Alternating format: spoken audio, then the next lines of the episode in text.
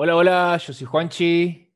Y yo soy Santi. Sean todos bienvenidos al episodio número 30, 30 ya, de DLC, 30. de tu contenido extra. Final de temporada. Se acaba la segunda temporada. Se va, Ah. se va, se va y se irá. Sí. No antes de eso, tendremos un episodio más. Arroba escucha.dlc en Instagram. Todas esos new follows que hay semana a semana, la verdad que muy contentos, muy agradecidos.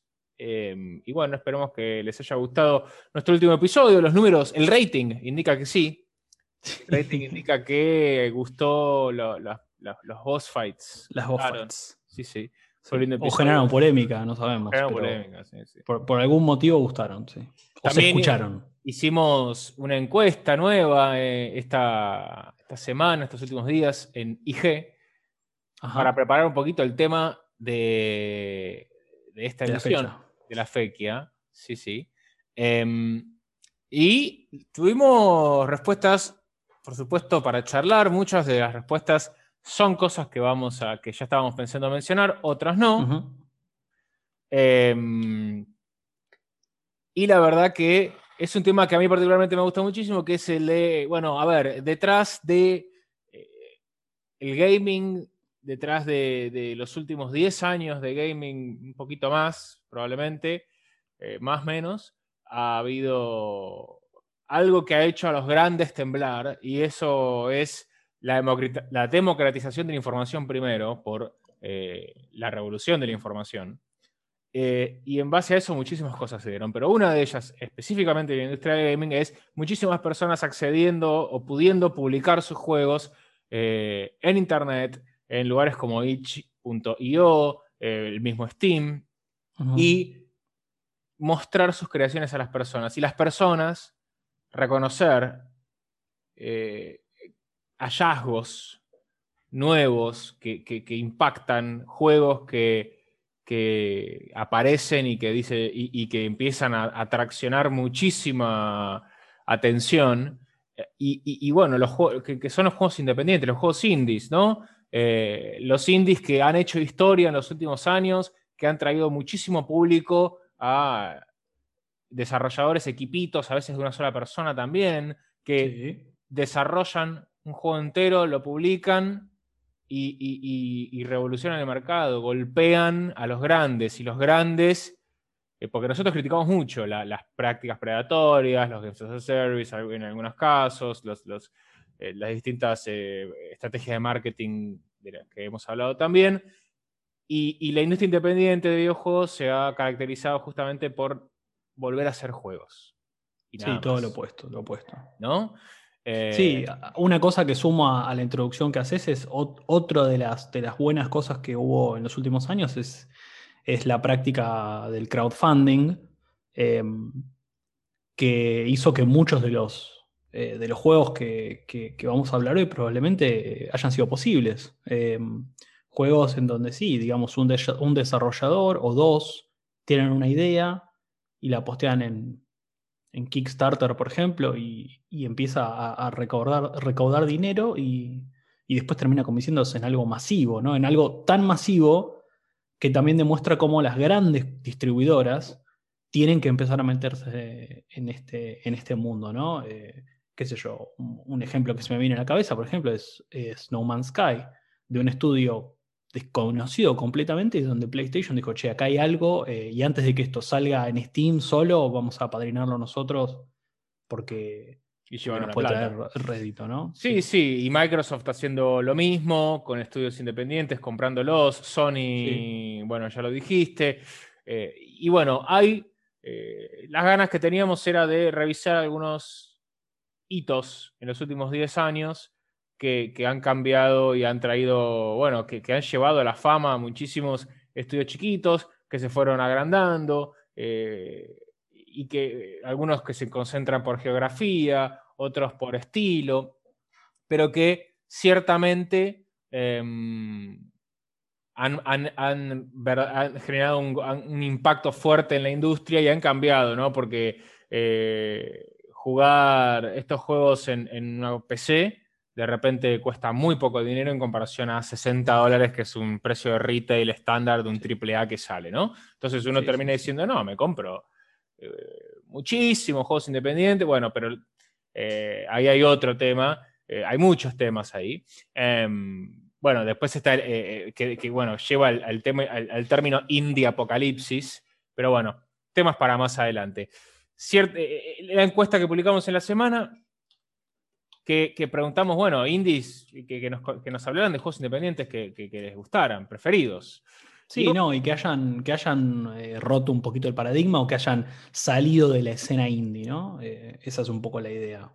Sí, y bueno, hablamos, vamos a ver las respuestas para, más o menos tener, y, creo que, bueno, eh, nuestros, eh, las personas que escuchan este podcast están bastante alineados con lo que vamos a decir nosotros, porque hablan de Papers, Please, Inside, Celeste, Among Us, Spelunky, Absu, Limbo, Super Meat Boy, Journey, Stardew Valley, Hollow Knight, eh, Journey de nuevo aparece, Darkest Dungeon, muchísimos juegos que, que yo por lo menos tenía anotados acá, pero me parece, por lo menos, empezar diciendo, ok, esta explosión de los juegos independientes arranca más o menos en 2010. Sí. ¿Por qué? No, hay un por qué.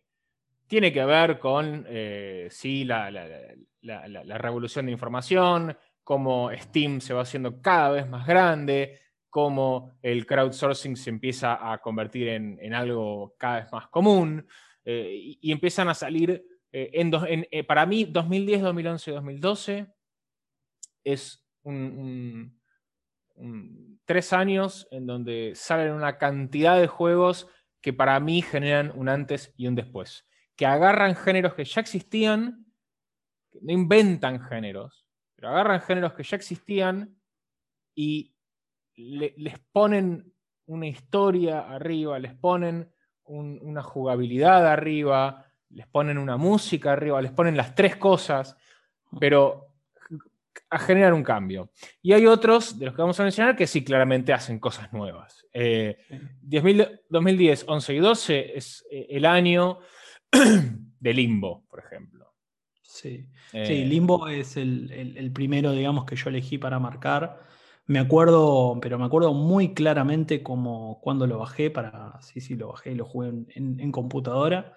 Y, nada, lo que me sucedió con Limbo fue que me, movió, digamos, me, cambió, me movilizó, me atrapó ya el, icono del juego, ¿entendés? Venía, eh, obviamente, de jugar tanques, por supuesto, de jugar juegos gigantes, eh, digamos, del 2000 al 2010. Esto ya lo venimos analizando ¿no? en nuestra serie de joyas por generación también. Eh, pueden escucharlo en, en, Instagram, el último capítulo que hicimos, ¿no? Venimos de juegos que se perfeccionaron mucho en lo que es 3D, que perfeccionaron mucho lo que es el single player, perfeccionaron mucho lo que son los géneros de acción, perfeccionaron lo que es el, third person shooter. Entonces, nada, después de, digamos, 10 años de eso, eh, se da como, o al menos como yo entré a esto, es, se da con títulos más chiquitos, ¿no? Que, que los indies tienen obviamente esa posibilidad de hacerlo, tienen la posibilidad de hacer un juego de una hora o dos horas que te quieren contar algo chiquito, que no tiene que ser salvar a la humanidad completa de una cosa gigantesca, ¿no? Una historia más chiquita, más íntima, eh, que es a mí lo que más me atrapa de estos juegos, ¿no? Y Limbo me, llegó a través de eso, ¿no? Es, un, juego del distribuidor, eh, bueno, el desarrollador Playdead, también digamos que cinco o seis años después hizo otro juego en el mismo estilo que se llama Inside. Pero bueno, elegí Limbo en este caso porque era el título, ¿sabes qué? Era el título que yo usaba después de haberlo jugado un millón de veces. Es un juego, corto, un juego que dura una hora, una hora y pico, digamos, dependiendo, bueno, qué tanto puedas eh, manejar y, aprovechar los puzzles y, hacerlos, ¿no? Lo más rápido que puedas. Pero es un juego que yo lo usaba como el, juego indicado, ¿viste? Para gente que es gamer, o sea, gente que le gustan los videojuegos, pero que hace mucho que no jugaba nada, que le costaba engancharse con algo, que no tenía tiempo, eh, ¿viste? O que no le, no, le enloquecía gastarse todo ese dinero en un juego que después, ¿viste? Capaz lo juega 10 horas y no lo juega nunca más. Em, entonces, e, era eso, era como el título para mí breve, atrapante, con un aspecto visual eh, y con una, un clima y un ambiente espectacular, digamos, muy atrapante, muy misterioso, eh, muy diferente a lo que, a lo que todavía, lo que veníamos viendo en general. Y un juego accesible, pues es un, es un plataformero en 2D, digamos, eh, que tiene una curva de aprendizaje relativamente fácil, las mecánicas son bastante fáciles y me parece que lo que más te hace seguir avanzando justamente es ese halo de misterio que tiene, eh, de poder descubrir, digamos, que, dónde está este, este nene, qué es lo que está buscando, por qué, digamos, pasan esas cosas eh, tan macabras y tan perturbadoras, todas esas imágenes, em, digamos, eh, de, pesadilla de alguna manera, ¿no? Entonces, para mí es, es claramente un juego que, rompió el molde y que en el momento fue un suceso totalmente. Sí, lo que hizo Playdead, eh, y, esto va en línea a lo que te mencionaba antes, es agarrar algo que ya existía, que es un plataformero, mm, y, le, o un side-scroller, una mezcla, digamos, y le puso atmósfera, que era algo que los plataformeros no tenían en general.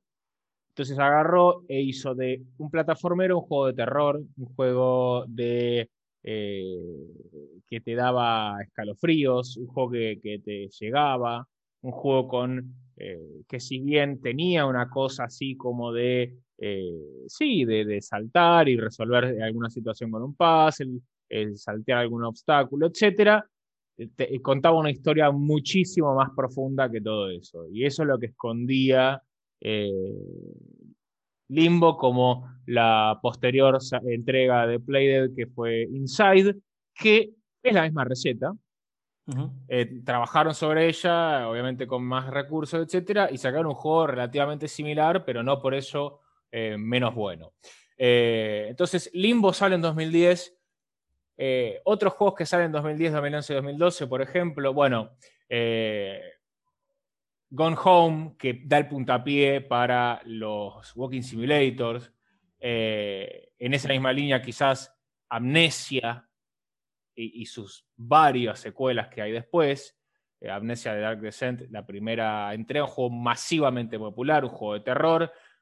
No deja de ser de alguna. No es un Walking Simulator porque tiene más de survival horror, eh, pero, pero verdaderamente aterrador. La atmósfera que tiene es increíble eh, y, la historia Lovecraftiana que, que, tiene, que tiene imbuida verdaderamente nada, fue eso lo que garpaba, ¿no? Entonces era un juego, algo que ya existía, pero tomando elementos eh, y, volcándolos en, esa plantilla de una forma muchísimo, eh, con bastante más corazón, ¿no? Los, los indies, estos que sacaron y patearon el tablero, eran juegos con muchísimo corazón. Y hay un juego que en particular recuerdo, em, eh, no me acuerdo el año ahora, pero sí estaba eh, en la casa de un amigo, me decía, no, está este juego, me bajó una demo, me dicen.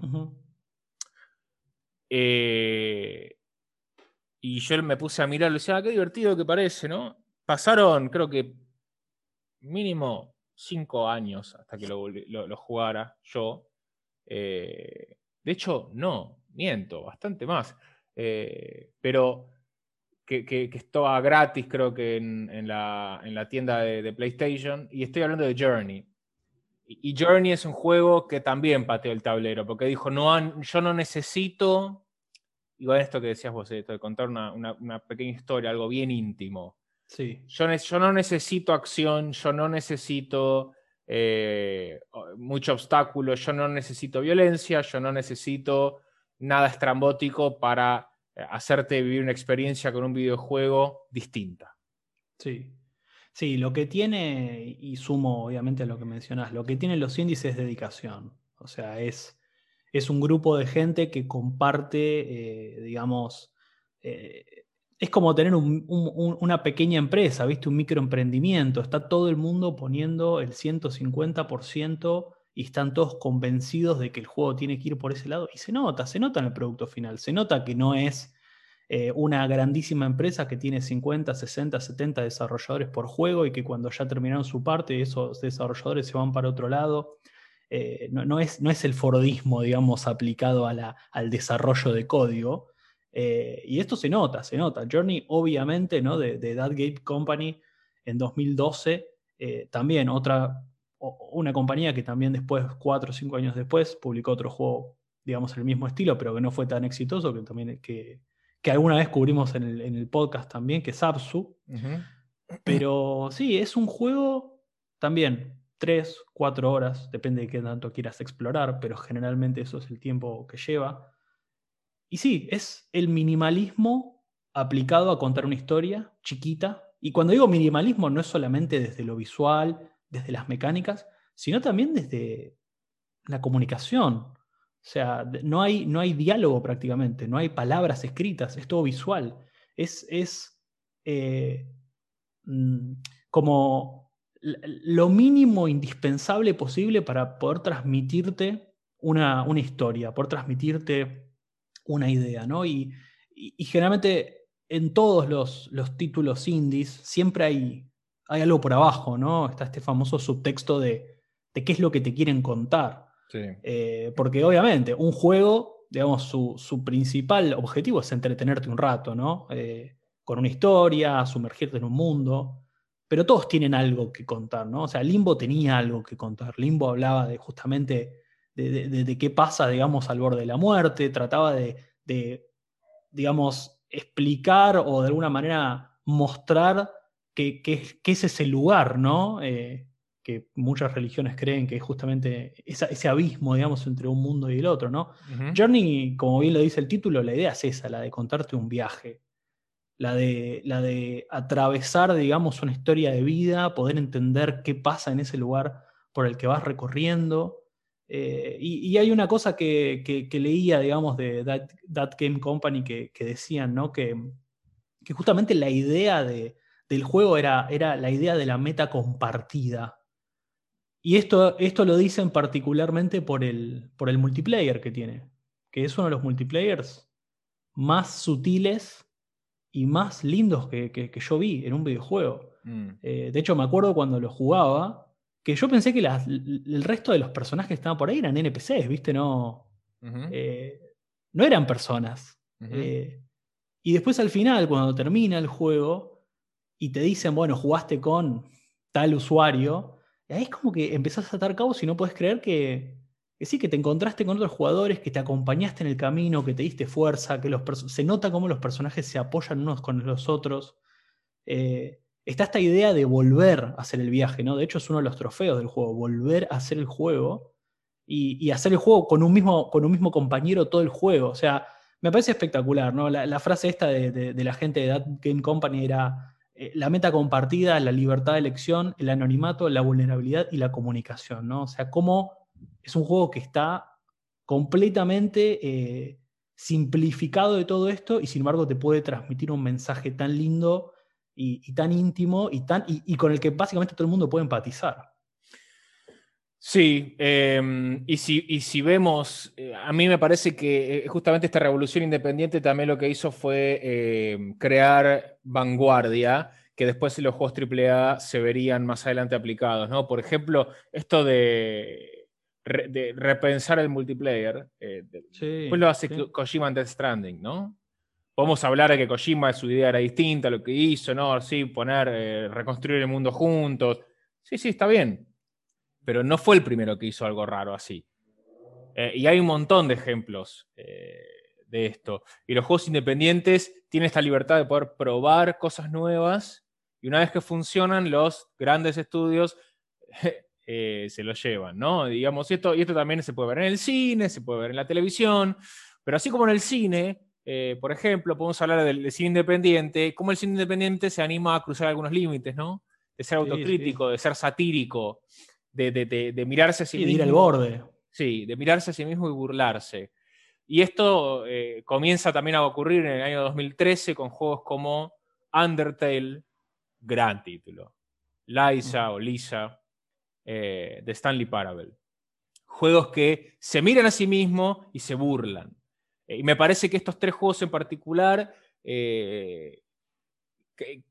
exploraron ese área a un punto sumamente exitoso. The Stanley Parable es, eh, digamos, un juego aclamado por la crítica. Estamos hablando del 2013, un juego que, se básicamente es, eh, eh, el narrador reaccionaba de forma reactiva, la redundancia, a las acciones del personaje que, que, estaba plenamente consciente que estaba en un juego o que estaba en una situación guiada.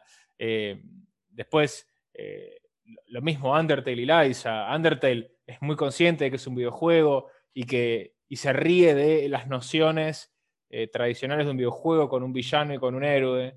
Eh, y las, las, subvierte, las subvierte, las, invierte y, pone. y, como que hace un desbalance de, esas nociones tradicionales del videojuego hasta que el jugador ya no sabe bien cuál es la onda que está corriendo. Lo mismo con Undertale, eh, perdón, eh, con Liza, un juego que se burla de los RPG tipo por turnos, de, los juegos al estilo Pokémon, se burla, eh, es un juego de humor, así como Undertale también. bueno, después de Stanley Parable también, para eso. Em, y, me parece que estos tres juegos, bueno, después hubo varios más que salieron en esta línea, pero se, dieron el lujo de eh, explorar un área que no estaba, que estaba, que estaba cruda todavía, que estaba, estaba verde, y, a la gente claramente le gustó muchísimo, por eso son eh, los éxitos indudables que son al día de hoy. Em, y después empiezan a aparecer también en esta explosión eh, algunos estudios que empiezan a quedarse em, y algunas figuras que empiezan a quedarse es indudable la figura de Lucas Pope, por ejemplo, ¿no? Con juegos como mm. Papers, Please en 2013, conectando ahí con esta tríada de años que mencionabas, y Return of the Obra Dinn, un poquito más reciente, pero juegos que eh, claramente son artísticos, son juegos eh, experimentales. Eh, Papers, Please te pone en la piel de un agente de migraciones que tiene que decidir si las personas que están queriendo refugiarse en el país eh, tienen el derecho a hacerlo o no, y después también eh, ser, vivir con la consecuencia de lo que hace, hacer un careo, ver si la cara se parece a la del documento, si está mintiendo o no, y, es persona atrás de persona, atrás de persona, y uno se siente de una manera horrible en un momento, y es la idea del juego. Lucas Pope eh, saca juegos que a nadie se le ocurren, claramente. con Return of the Obra pasa lo mismo un juego con una estética completamente, eh, completamente distinta, atrevida, con una música y unos efectos de sonido absolutamente fantásticos. Y con algo simple, que es resolver qué pasó con una tripulación de como de docenas de personas. Sí, 60 personas creo que Algo así. En un barco en la época de, de las carabelas. No sé cómo se llama esa época, la verdad. Eh, sí, del siglo XIX, creo, tipo 1800 algo. Sí, por ahí, 1700, 1800, sí. Em, y, un, barco que desaparece, vuelve a puerto y desaparecen todas las personas, no hay nadie adentro. Y uno va con una especie de, brújula que le permite ver un poco hacia el pasado y tratar de determinar qué fue del destino de cada una de esas personas. Con una lista de pasajeros, con una foto borrosa y nada más que eso, ir, eh, ir conectando los días y las personas y los, eventos eh, en, un, mundo amarillo y negro, nada más, que es el que eligió Lucas Popper, eh, muy interesante, pero que, verdaderamente se disfruta muchísimo. me falta terminarlo, pero, nada, Lucas Pop es un tipo que entró a la escena para decir, es como ¿quién sería el equivalente en el cine?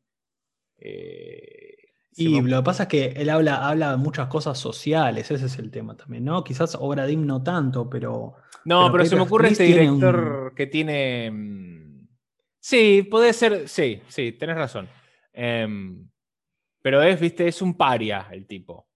Ah, bueno, sí, eso sí, claro, totalmente. Es un, es un distinto, digamos, o sea, se le ocurren este tipo de mensajes, este tipo de cosas a ver, con Papers, Please, digamos, hay un claro subtexto político de la época, ¿no? O sea, eh, estamos hablando de, digamos, primavera árabe, estamos hablando de, cosas en el mundo, digamos, que definitivamente eh, este, este, este, tipo tenía como muy presentes, ¿no? Y claramente era, era un mensaje. Obviamente que, por supuesto que el juego está buenísimo disfrutarlo como juego per se, ¿no? Pero está bueno como analizar y pensar qué es lo que estás haciendo tras de eso.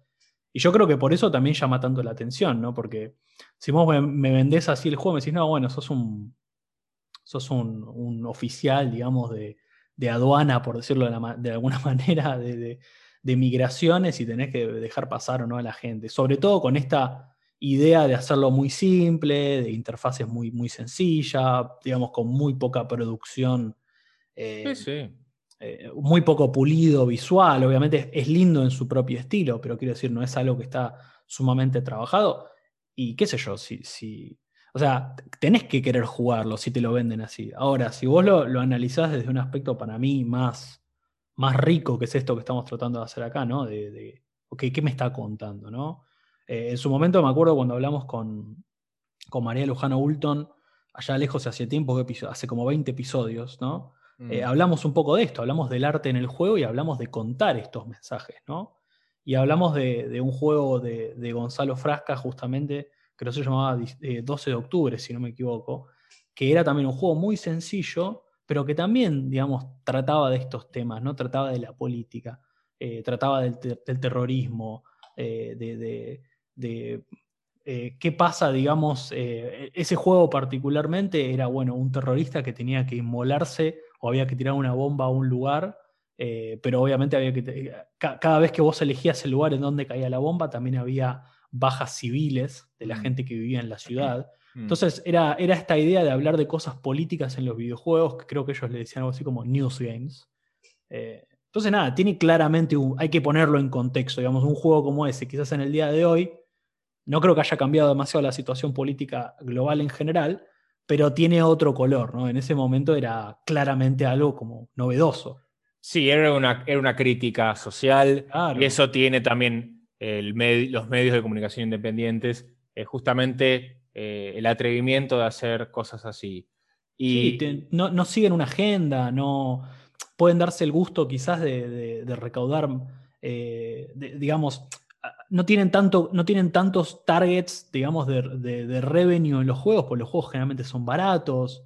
Eh, y generalmente cuando hacen juegos baratos, como estos probablemente, pero que tienen tanta carga y tanto contenido atrás y, generan tanta viralización, generalmente les va, muy bien, ¿no? Sí, son juegos que tienen poco para perder eh, y mucho para ganar. Eh, esa es la apuesta que hace el Independiente. También invierte mucho tiempo, invierte mucho de, eh, de, su vida en esto, ¿no? Y podríamos hablar de la historia de, la familia canadiense detrás de Cuphead, pero que también es un ejemplo ¿no? de esto, pero eh, que no quería dejar de mencionar la historia polaca, ¿no? la, la, pista polaca detrás de, de, la revolución independiente. Polonia, Polonia, un país con una historia muy particular, con una eh, con una cultura muy fuerte, em, y que en los últimos 10 años, quizás a la sombra de CD Projekt Red, muchos veteranos de la industria que se fueron a, hacer sus propios estudios y, otras situaciones, también la, eh, quizás la mano de obra dentro de Europa un poco más barata, con buen talento, eh, empezaron a salir estudios que, que, se empezaron a quedar y que se fueron convirtiendo en, eh, eh, leyendas ya de, la industria independiente. Eh, obviamente, muchos hablaban en su momento de CD Projekt Red como un, como independiente. También hay que preguntarse qué es independiente. A mí me parece que una empresa del tamaño de CD Projekt Red ya no es independiente, porque tiene que contestar y dar cuenta a, por ejemplo, Sony, cuando sale algo mal en su juego, entonces ya no sos independiente. Em, pero 11-Bit Studios eh, y Bluebird Team son dos estudios que no quería dejar de mencionar, que, justamente una de las características de esta armada independiente de, videojuegos polacos tiene que ver con centrarse en un género o en un estilo y apostar ahí. ¿no? Bluebird Team lo hizo con su eh, autoproclamado terror oculto, eh, con juegos como Layers of Fear 1 y 2 y Observer, que tienen, un, que tienen un estilo muy particular. que, tienen cosas en común, que, que, es contar historias desde un punto de vista de terror psicológico, eh, con distintos ambientes, muy, muy eh, ambientales, muy ambientales, con actuaciones muy buenas, sobre todo de voz, y con arte muy particular, eh, pero sobre todo con atmósferas escalofriantes, ¿no? Y, Eleven Beat Studios, otro estudio polaco que también hizo de la tragedia quizás su, su línea narrativa. Y esto se traduce con Frostpunk y This War of Mine, dos juegos muy populares. Eh, This War of Mine sobre cómo, sobre cómo sobrevivir a, la, a, una guerra eh, desde el punto de vista de un civil, ¿no? Eh, administrar recursos, salir a, a, encontrar cualquier tipo de recurso que se pudiera en, las ruinas de una ciudad em, y, y, a aguantarse entre las entre dos o tres personas viviendo en una casa que se cae a pedazos y darse ánimos con alguna palabra de aliento, al mismo tiempo defendiéndose de los peligros de, estar en el medio de una guerra, ¿no? Y, Frostpunk, una historia distópica donde hay una, especie de era de hielo y es una especie de, city builder, eh, pero al mismo tiempo de supervivencia, donde uno tiene que eh, construir y desarrollar una ciudad en un mundo inhóspito y completamente congelado, mientras toma decisiones horribles, ¿no? Porque tiene esta, el, giro que tiene justamente es esto de las decisiones feas, que hay que tomar. En This War of Mine pasaba algo parecido, uno que tenía que, había algunas líneas de diálogo que te hacían tomar una decisión. Eh, ¿Ayudamos a esta gente que está tocando la puerta o y nos arriesgamos a, que nos saquen o no? En Frostpunk es ¿qué hago? Para mantener las, las paz en las calles de esta ciudad, eh, en el medio del hielo y que a, duras penas sobrevivimos, saco a, permito que haya guardias civiles o pongo más presencia militar y mano dura. Eh, y esos resultados son los con los que uno tiene que vivir como jugador. Entonces, eh, los estudios polacos de, de, esta generación han hecho eso, se han centrado en un estilo, lo han perfeccionado y se han sentado sobre decir voy a trabajar sobre esto con resultados que están claramente a la vista. Sí, no, bueno, hay algo que vos mencionás ahí, me parece, digamos que, eh, que, me parece bastante claro, ¿no? O sea, Polonia, a ver, que, lo, que los estudios polacos hablen de, temas que tengan que ver con distopía, con guerra, con hambruna, con el frío, no es algo, eh, no es casualidad. no, no. Eh, ¿Me permites hacer un chivo? Pero por supuesto. Eh, vos sabés muy bien que yo tuve una época de trabajar en, un sitio web de, noticias y cobertura y, artículos sobre videojuegos independientes, se llamaba The Indie Game Website, y tuve la oportunidad de hacer un artículo en donde entrevisté a muchos de los desarrolladores polacos. y me decían esto, o sea, somos muy buenos en hablar de tragedias, en, historias oscuras, nos gustan las historias dramáticas, tenemos, nos gustan las narrativas complejas con giros que no son fáciles de tragar porque tienen muchas capas y subhistorias. Otra de las cosas que me decían es, nos tuvimos que eh, aprender a adaptar, eh, aun cuando la situación en nuestro país se volvió mejor con los años, después de la Segunda Guerra Mundial, etc., eh, no, somos muy creativos a la hora de la resolución de problemas. Nos gusta inventar cosas y, usar lo que existe, torcerlo e inventar cosas nuevas. Sí. Sí, sí, sí, por eso, por eso te digo, no, no me parece nada casual eh, y, de alguna manera también, digamos, yo creo que nuestro país, o sea, que Argentina tiene ciertos, ciertas cosas parecidas con, la historia, no obviamente de guerra, por supuesto, ¿no? Pero quizás económica y, y por eso también la última vez cuando hablamos con... ¿Cómo? La dictadura militar podría ser temática para un videojuego independiente argentino, sin lugar a dudas. Sí, tranquilamente. Sí, sí, totalmente. De hecho, me llama la atención que todavía no haya algo y, tendría un subtexto muy interesante para charlar, ¿no? sí, claro. Eh, así que sí, sí, sí. Pero de eso se trata, ¿no? Eh, el juego independiente habla mucho de la cultura de, quien lo desarrolla, habla mucho de eh, la historia personal de la persona, pero también de, o sea, del individuo, pero también de donde vive, de donde se crió. Y es, sí, la idiosincrasia, la cultura, o sea, es esto, es esto, hay mucha dedicación puesta ahí, es como que hay una persona que dice, esta, esta es la, esta es la, la idea, ¿no? O sea, este es el caminito y generalmente el grupo de gente con el que te tenés que juntar para poder hacer eso es una gente que esté completamente convencida de que es por ahí, ¿no? Y se pone todo en función de eso. Sí, sí, sin duda, sí. Y justamente, bueno, volvemos a esto de juegos con corazón. Eh, obviamente, después hay videojuegos independientes que claramente buscan la ganancia, buscan eh, manotear sobre una tendencia, ¿no? Eh, por ejemplo, los, muchos Battle Royales que salen son eso. queremos agarrar una tendencia y, capitalizar sobre ello, pero no estamos hablando de eso. Em, después, bueno, hay, juegos, los Metroidvania y los roguelikes han tenido un resurgimiento muy fuerte de la mano de los juegos independientes, ¿no? Sí, sí, sí. Y sí, mi última elección, digamos, para, para este último capítulo, justamente para cerrar, es Hollow Knight, que, bueno, que es un juego que ya he mencionado en, el podcast como uno de mis juegos favoritos. Eh, es un juego que salió en el año 2017, o sea, un poquito más nuevo, y que obviamente, digamos, es ya eh, con un, digamos, no es, no es, de los juegos como los que veníamos mencionando entre 2010 y 2013, que son de alguna manera la locomotora, ¿no? Es como que Hollow Knight entra en una, en una vía, digamos, bastante ya armada, en una autopista, por decirlo, ¿no? Una vía, como ya el camino de los indies está muy allanado. Sin embargo, eh, Hollow Knight es esto, es la representación también de, tener una idea y de llevarla adelante, porque está hecho por, por el equipo de Team Cherry, que son solamente tres personas.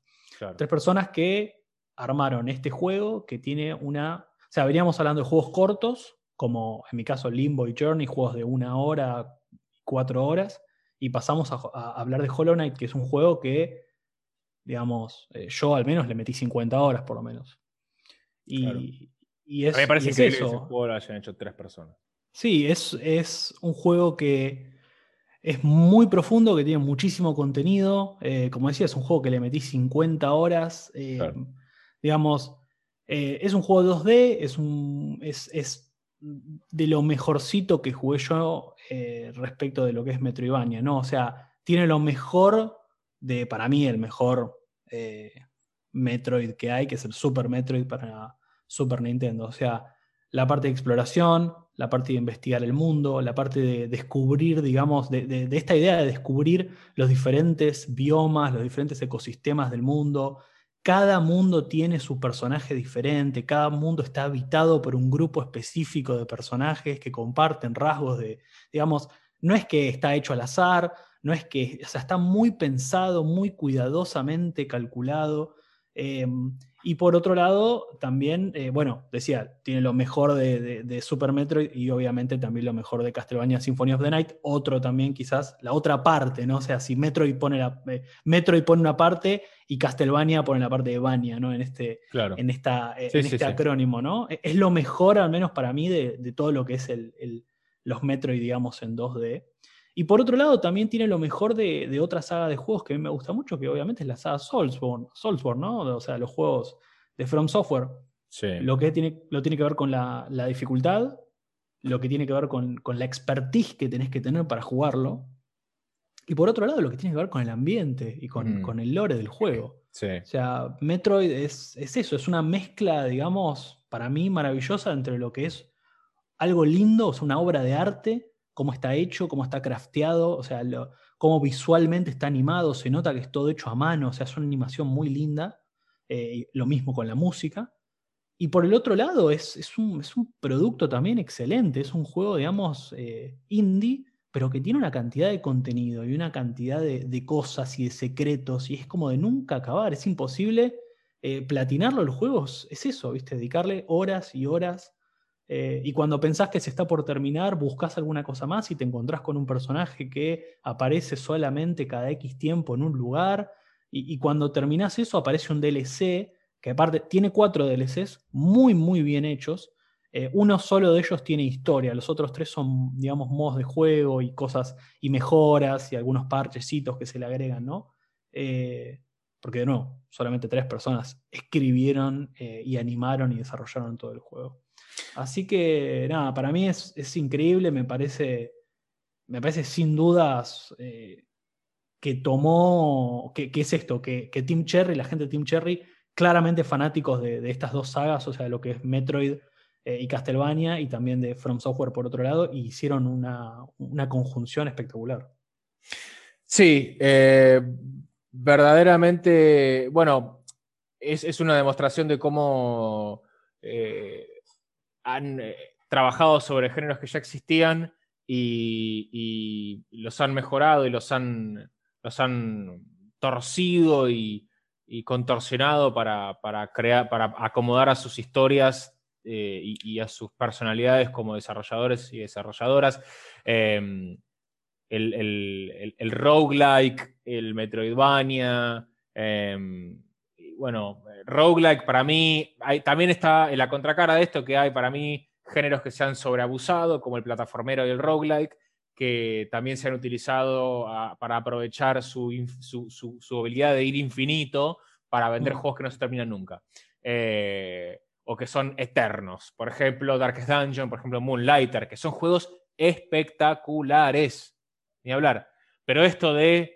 Eh, el bueno, Hades también es un juego indudablemente muy bueno y, hemos hablado muy bien de él, pero que nada, igualmente es realmente eh, fantástico cómo tuercen el roguelike para contar una historia en Hades. Cada, cada vez que uno empieza de nuevo, la historia va cambiando y los diálogos se van modificando, justamente para eh, hacer consciente el juego en sí mismo de que estás volviendo a hacer lo mismo, pero esa es otra historia. Pero para mí se ha abusado mucho de algunos géneros como el plataformero y el roguelike particularmente. el Metroidvania no, porque requiere un nivel de creación muy, muy importante eh, que, no entra en esa categoría. Em, sí, pero más allá de eso, lo, que está bueno, digamos, de algunos de esos títulos que estamos mencionando es que, a ver, una cosa, una característica del Metroidvania justamente es el mundo y la exploración. Eh, y bueno, digamos, a mí me encanta eso, pero sé que hay otras personas que le puede parecer abrumador tener tanto para explorar, tanto para meterse, tanto para investigar. Y sin embargo, lo bueno, digamos, para mí, particularmente Hollow Knight, es que mezcla esto que, también hemos mencionado justamente en el episodio anterior, cuando hablamos de, jefes, ¿no? Y yo hablaba un poco de los jefes secretos. Bueno, Hollow Knight tiene mucho de eso. No hay un. Ah, o sea, hay, te diría, dos o tres momentos en el juego donde está guionado. Es decir, tenés que ir sí o sí por ese lugar. Pero una vez que llegás hasta ese lugar, el juego se ramifica y vos empezás a hacer las cosas en el orden que vos querés. Y hay un montón de jefes que no tenés que matarlos. Entonces no tenés que estar dos horas aprendiéndose, aprendiéndote eh, la coreografía que tiene para ganarle. O hay ítems que no son necesarios para pasar el juego. Entonces, me parece que también eh, encontraron, digamos, como cierto, que, sea, que sea un poco más amigable también, ¿no? Que esta idea de, uy, tengo que meterle 50 horas a un juego indie y no sé. bueno, capaz no. Eh, o sea, como que te, permiten, digamos, es justo en el sentido de que te permite ir haciéndolo a, a tu propio paso, ¿no? Y eso me parece que está, está bueno también destacar de, este tipo de juegos que de nuevo pueden ser muy abrumadores al principio. Sí, eh, dentro quizás de, no precisamente esa categoría, pero sí que tiene algunas cositas. Eh, está Stardew Valley, que también es un juego independiente que rompió todo. Eh, sí, lo, hizo una persona también. Bueno, ahí está. por eso me parece que los juegos independientes son, son muy valiosos. Me parece que hay un paralelismo que cada vez estoy que cada vez me, parece más atinado, que es el del cine independiente, eh, porque tiene cositas, ¿no? Em, tiene esa cosita de contar historias que nada más de, repente se anima a contar eh, y, hacerlo con un talento inusitado completamente. Pero bueno, por, eso, por eso queríamos hablar de estos juegos que, que han hecho historia, de juegos que, han cambiado la, que han cambiado eh, la manera de concebir el videojuego también, porque de, cómo concebimos el videojuego en términos eh, de creación, en términos de narración. Eh, y del arte. Del arte que tiene, De, las personas que hay detrás. y, y, cómo las grandes compañías han tenido que innegablemente tener que prestar atención. Eh, tanto así que han dicho, vamos a comprarlos. Y, como funciona el mercado en general, cuando aparece un unicornio o aparece una empresa de tecnología, de software, bueno, eh, esto es software, ¿no? Que, que empieza a, quedarse con un share del mercado importante o que trajo algo nuevo, eh, las grandes empresas dicen, bueno, ahora hay que comprarlo, me lo tengo que, me tengo que morfar, digamos, ¿no? Los tiburones. Y, espero que, que, no pase eso con todos los independientes. Entiendo que hay algunos que se bancan solos, otros que no, u otros que buscan justamente ser comprados para pasar al próximo proyecto. Em, pero sin lugar a dudas, eh, tanto Sony como Microsoft, Nintendo como siempre no tanto, eh, han, empezado a crear programas especializados para, bancar a videojuegos, eh, a estudios independientes, siempre y cuando tengan una idea que tenga potencial de hacer dinero, ¿no? tampoco vamos a ser ingenuos. Pero de esto se trataba, ¿no? De hablar de, juegos que han hecho historia. Hemos hablado de muchos, pero estaría bueno repasar los que hemos mencionado. Eh, hemos mencionado eh, los juegos que para mí, a mi criterio, Juan Manuel, eh, vos, podés compartir, Santi, por supuesto, o no, pero para mí, que, que, dieron el puntapié inicial a, la explosión, Amnesia, Super Meat Boy, que no hablamos mucho, pero es muy conocido, Gone Home, Limbo, Papers, Please, también está Hotline Miami, voy a mencionar estos juegos nada más porque probablemente los conozcas. FTL, eh, Minecraft. Eh, y, también Undertale, Liza y Stanley Parable en esto de satirizarse, de reírse uno mismo. Eh, los juegos de Lucas Popper, Return de Bradin, Papers, Please, ya mencionamos. Vos hablaste muchísimo de Limbo, hablaste de Journey. hablamos de Journey, hablamos de, Hollow Knight, de esta cosa de los, los géneros que fueron reinventados y repotenciados. Eh, hablamos del, poder polaco, de Frostpunk, This War of Mine, Moonlighter, eh, los juegos de Playdead, eh, el, terror oculto, Hidden Horror de Bluebird Team. Y como siempre, perdóname, pero no puedo dejar de mencionar a mi estudio preferido, que es Supergiant Games. hemos hablado mucho de Hades, pero Bastion, Transistor y Pyre, también tres juegos que para mí, a mí me han marcado mucho desde la cine independiente y que tiene que ver con esto, va muy en línea de esto de eh, el arte en el videojuego, la música, la, el dibujo, el diseño, el diálogo, la emoción eh, y contar historias de una forma distinta. Sí, sí, sí, déjame agregar nada más, porque justo mientras hacías el repaso chequeaba, ¿no?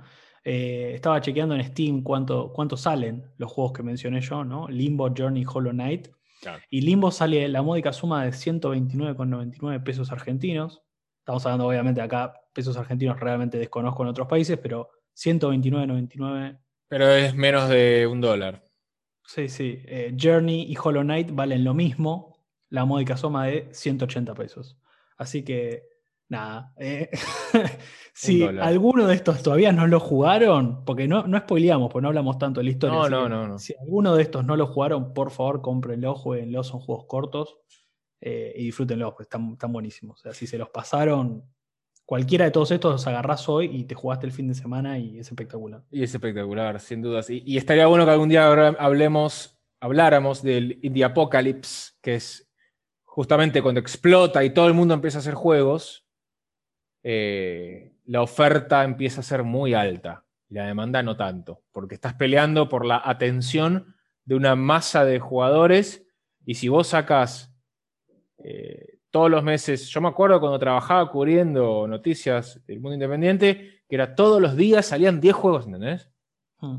Y la mayoría de esos juegos pasaban totalmente desapercibidos. Y un día hicimos un estudio de todos los juegos que habían sido lanzados y que eran de plataformas, porque era el género más común. Voy a hacer un juego, un plataformero nuevo que con un personaje y, y terminás volviéndote completamente eh, de, eh, apático, porque es otro plataformero más, otro más. Todos los días había nuevos, decenas de juegos nuevos.